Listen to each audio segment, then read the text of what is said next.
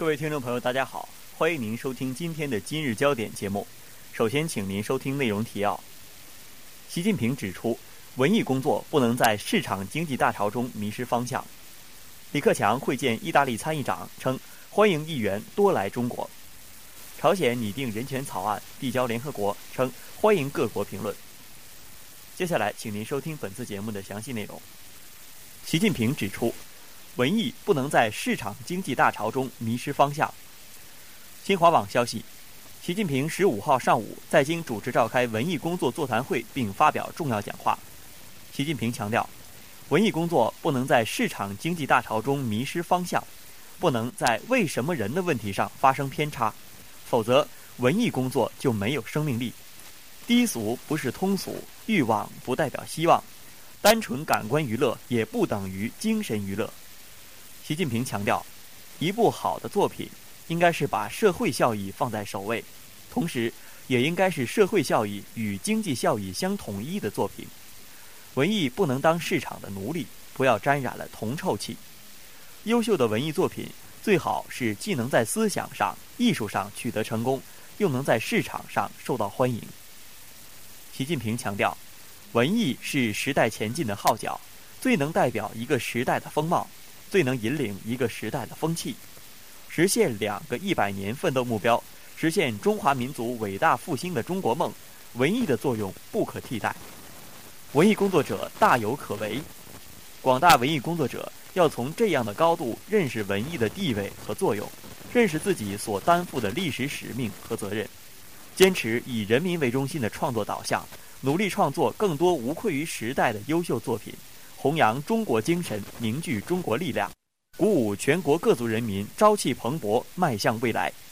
本台记者张宁倩报道。李克强会见意大利参议长，称欢迎议员多来中国。新华网消息，国务院总理李克强十五号上午在罗马会见意大利参议长格拉索。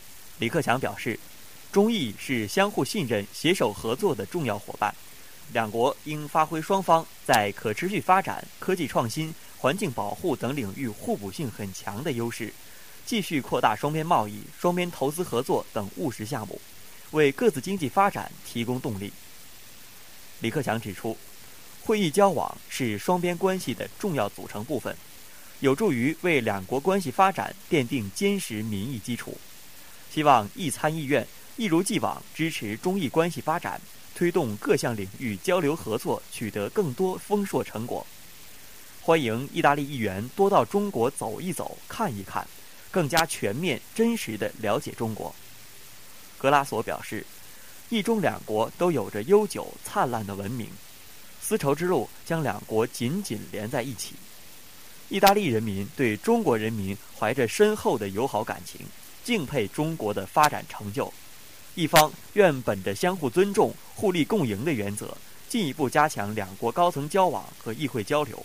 扩大经贸、投资、人文、互联互通等领域合作，相信双方在共同努力下，两国友好之树将更加枝繁叶茂，掀开两国友好关系的新一页。本台记者王林报道。朝鲜拟定人权草案递交联合国，称欢迎各国评论。中新网消息，当地时间十五号，朝鲜驻联合国官员在纽约联合国总部举行非公开会议。在会议上发放了本国拟定的朝鲜人权决议草案，呼吁联合国摒弃偏见，重新评估朝鲜人权现状。朝鲜还欢迎各国代表就草案发表看法。美联社称，联合国成员约六十名外交人员出席了会议，现场很安静。朝鲜官员拿出材料，一边分发一边说：“没什么可隐瞒的，请在场人员提问并发表评论。”朝鲜官员称，欢迎各国在本月月底之前对草案提出看法。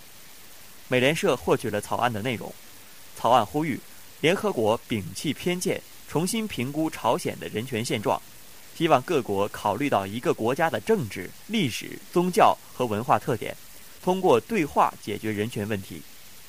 草案强调，希望各国不要把人权问题政治化，不能用双重标准衡量一国的人权。不能针对单一国家进行人权评论。韩联社称，草案指出，朝鲜在国际舞台上为改善人权状况做出了很多贡献。